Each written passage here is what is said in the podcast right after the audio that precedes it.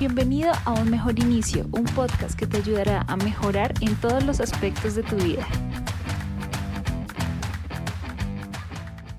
Hola a ti, te doy la bienvenida a Un Mejor Inicio. Mi nombre es Katherine y hoy vamos a hablar sobre cómo superar la sensación de que la vida se nos está yendo. ¿Alguna vez te has sentido así? ¿Alguna vez has sentido que las personas a tu alrededor están avanzando un montón, ya tienen casa, ya tienen carro, ya em, tienen una carrera, ya se casaron, ya tienen hijos o están viajando por el mundo o están haciendo un montón de cosas y tal vez nosotros estamos sobreviviendo. Si te has sentido así y creo que no soy la única, este capítulo definitivamente es para ti. Y hay varias razones por las cuales nos sentimos que estamos atrasados en la vida, que no vamos al mismo ritmo o que tal vez queremos en algún momento avanzar un poquito más pero no sabemos cómo. Una de las principales razones por las que nos sentimos atrasados es la constante comparación con otras personas, especialmente hoy en día en las redes sociales. Vemos los logros, los éxitos de amigos conocidos y a menudo nos comparamos con ellos. Esto puede generarnos en, en nuestra vida insatisfacción con nuestro propio progreso, porque puede que hayamos progresado un montón, que hayamos hecho muchas cosas, pero no lo vemos porque en redes sociales siempre hay personas más adelantadas que nosotros. Además de las comparaciones, las expectativas culturales también juegan un papel muy importante porque desde pequeños se nos dice que debemos alcanzar ciertos objetivos a ciertas edades. Nuestros padres en algún momento cuando tenían nuestra edad ya tenían la vida resuelta o en algún momento tal vez nos han dicho cuándo graduarnos, cuándo casarnos, cuándo tener hijos y obviamente esta presión social nos puede abrumar un montón hasta el punto de sentirnos insatisfechos con nuestra propia vida. La sensación de estar atrasados pues genera muchos conflictos a nivel de salud mental, nos genera estrés, nos genera ansiedad y obviamente estos sentimientos, estas emociones que a veces no somos ni nosotros mismos capaces de reconocer, nos genera insatisfacción. Por eso es importante reconocerlas y reconocer el momento en el que nos sentimos de esta manera. Yo sé que en algún momento a todos nos ha pasado que vemos algo en redes sociales o vemos a una persona o un amigo muy cercano progresar y tener éxito o lo que creemos que es el éxito para, para nosotros o incluso para esa persona em, y empezamos a compararnos. Y a veces el, el, el hecho de definir que el éxito es diferente para cada una de las personas hace que también nosotros nos apresuremos y tal vez pensamos que el éxito es lo que tiene esa persona y no paramos a ver tal vez qué es el éxito para cada uno de nosotros. Entonces, hay una parte importante, em, digamos que en este aspecto, y es la autoaceptación.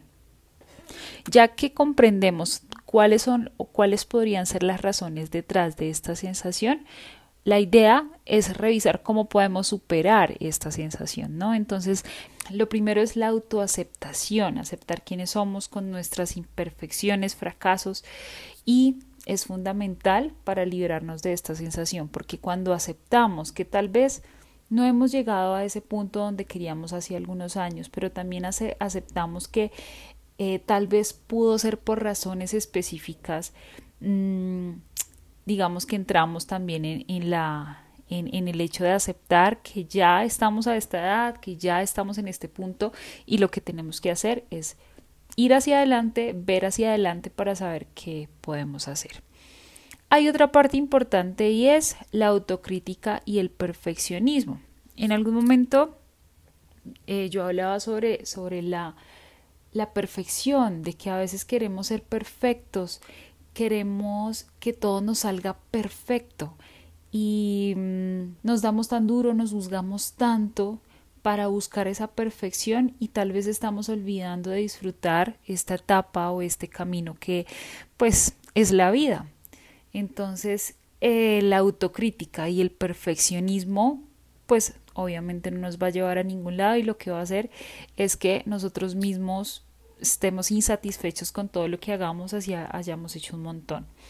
Entonces es muy importante que para que fomentemos esta autoaceptación, em, comencemos con, con, el diario de gratitud. Yo sé que lo he nombrado bastante en el, en el, en el podcast, de hecho, todos los días anotemos por lo menos dos o tres cositas por las cuales estemos agradecidos y eso nos va a ayudar a cambiar el enfoque que tenemos de nuestra vida, porque a veces el hecho de, de sentir que tal vez estamos, digamos que saliéndonos del camino o que estamos tal vez enfocándonos en lo negativo y en lo que no hemos hecho, nos quita la visión de lo positivo en nuestra vida, de todo lo bueno que hay en nuestra vida, de todo lo que hemos logrado. Y a veces las personas externas son las que se encargan de decirnos, oye, oye, súper chévere que hayas llegado hasta acá, mira hasta todo lo que has hecho, em, mira todo lo que has logrado y a veces uno no se da cuenta hasta que otra persona externa se lo dice. Pero entonces eso es porque estamos tan cegados en el ir, en las metas, en los objetivos, en que todos los días tenemos que hacer esto, esto y esto, que a veces se nos olvida que hemos logrado un montón y que aparte estamos súper bendecidos y tenemos muchas cosas espectaculares en nuestra vida, muchas personas que nos rodean y hemos logrado muchísimo. Hay otra parte importante y es que para superar la sensación de estar atrasados, es importante establecer objetivos, pero objetivos que realistas, porque obviamente hay un punto en el que uno dice, ven, pero es que yo quiero progresar, yo en serio, o sea, está bien, digamos que aceptar lo que tengo, pero yo quiero progresar, yo quiero ir hacia, hacia adelante, yo quiero estar bien conmigo y quiero que esos cambios sean reflejados en la forma como vivo mi vida, entonces pues es importante establecer estos objetivos realistas, ¿sí? En lugar de perseguir expectativas tal vez de otras personas, ¿sí? Tal vez de los padres, ¿cierto? Porque los padres pues generan unas expectativas en nosotros muy grandes y es que mi hijo o mi hija, no sé, va a ser el mejor abogado y puede que ni siquiera le guste ser abogado, ¿verdad? Y le gusta tal vez la música o el arte. Entonces es importante empezar a construir estos objetivos de acuerdo a lo que queremos para nuestra vida, porque al final la vida es una sola y es de nosotros y las personas que la van a disfrutar y las que la van a vivir somos nosotros, no nuestros padres. Entonces es muy importante definir metas que estén alineadas con nuestros valores personales y deseos que de verdad sean de nosotros, porque ¿qué va a pasar cuando vayas en búsqueda de una meta o un objetivo que no es tuyo, pues obviamente eso no va a durar mucho y no vas a poder lograrlo porque no vas a tener, no, ni siquiera vas a tener como ganas de generar disciplina con este objetivo porque no es una expectativa tuya. Eh, ¿Qué tipo de objetivos son realistas? Pueden ser aprender una nueva habilidad, avanzar en tu carrera o mejorar tu bienestar físico y, mental. Estos objetivos es muy importante que sean alcanzables y que se puedan medir para que tú mismo puedas eh, ver el progreso de estos objetivos. Y también es muy importante celebrar logros. Logros, así sean pequeños, que si yo me trazo un objetivo en cuanto, por ejemplo, ahorrar. Entonces yo me trazo el objetivo de ahorrar Em, un peso y entonces al final del mes tengo 30 pesos, ¿cierto? Entonces, a ese final de mes, cuando logre conseguir estos 30 pesos, mi pequeño logro o mi celebración va a ser, voy a coger de este ahorro un peso y me voy a dar un gusto para mí, porque esto, pues digamos que es, un logro y es la primera vez que lo hago y tengo que seguir ahorrando porque tengo esta, esta meta específica, ¿cierto? Entonces es muy importante celebrar los logros por más pequeños que sean, eh, dándote un gusto, eh, consintiéndote o simplemente agradeciendo por esto porque pues finalmente celebrar los logros pequeños hace que te motives un poquito más. Entonces em, la idea es que tengamos esto, esto en cuenta, celebrar los logros. Hay otra parte importante y es la gestión del tiempo y la productividad. ¿sí? es, muy importante em, la gestión del tiempo. ¿Por qué? Porque pues finalmente a veces caemos en, en, en que como no hemos logrado nada y no sabemos tampoco qué queremos lograr, pues aparece esta, esta parte que se llama procrastinación, ¿no? Y es que aunque tengamos un objetivo, pues entonces no sabemos cómo hacerlo y lo dejamos ahí, lo posponemos y lo posponemos y luego nos sentimos mal porque hemos pospuesto eso y se vuelve un círculo vicioso. Entonces es muy importante para que esto no suceda tener un objetivo claro, saber cómo lo voy a lograr y comenzar a hacerlo. En esto, digamos que la idea es poder gestionar muy bien el tiempo y hay varias técnicas que nos pueden ayudar a ser productivos hay una técnica que es como la más eh, conocida y a mí me funciona un montón, que es la técnica Pomodoro, que consiste en dividir tu tiempo en intervalos de trabajo de 25 minutos, seguidos, luego de un breve descanso de 5 minutos y luego otra vez súper concentrados. La idea es que en estos 25 minutos, si tu celular no es parte de tu trabajo, déjalo en modo avión, quítale el tono, guárdalo para que estés súper concentrado, concentrada en el trabajo y créeme que es una técnica espectacular para la gestión del tiempo.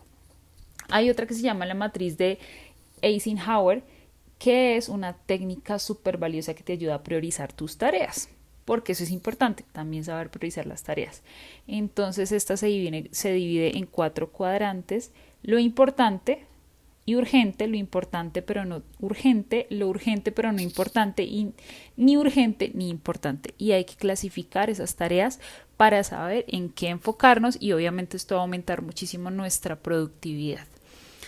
Además de estas técnicas existen un montón de técnicas que puedes utilizar. Yo uso mucho la aplicación de Asana, pero hay un montón también. Hay Trello, hay Todoist, Any.do que pueden ayudarte a hacer como seguimiento de las tareas diarias y a chulear estas tareas que haces y pues digamos que este, este chulito al terminar las tareas es una maravilla, a mí me encanta poder chulear pues cuando termino de hacer lo que tengo que hacer. Entonces, pues la gestión del tiempo y la productividad son herramientas que pueden ayudarnos a recuperar el control de nuestra vida y a priorizar, pues obviamente, todo lo que vayamos a hacer para lograr nuestros objetivos, ya sea en el trabajo, en la vida diaria para esto nos va a servir.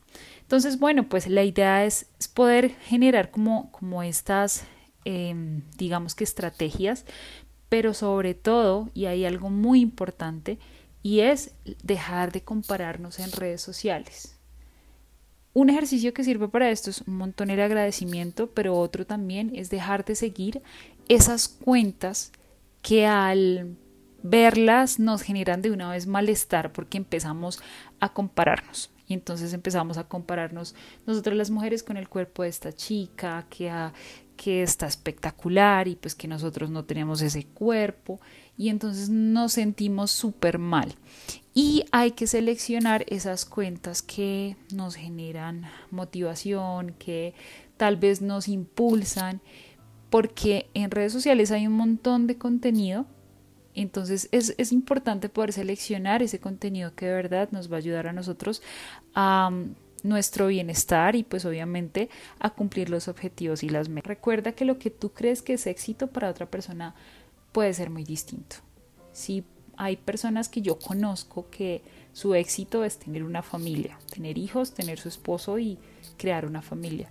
Hay otras personas que para ellos el éxito es tener mucho dinero, hay otras que para ellos el éxito es tener una vida tranquila. Hay otros que el éxito es viajar por todo el mundo.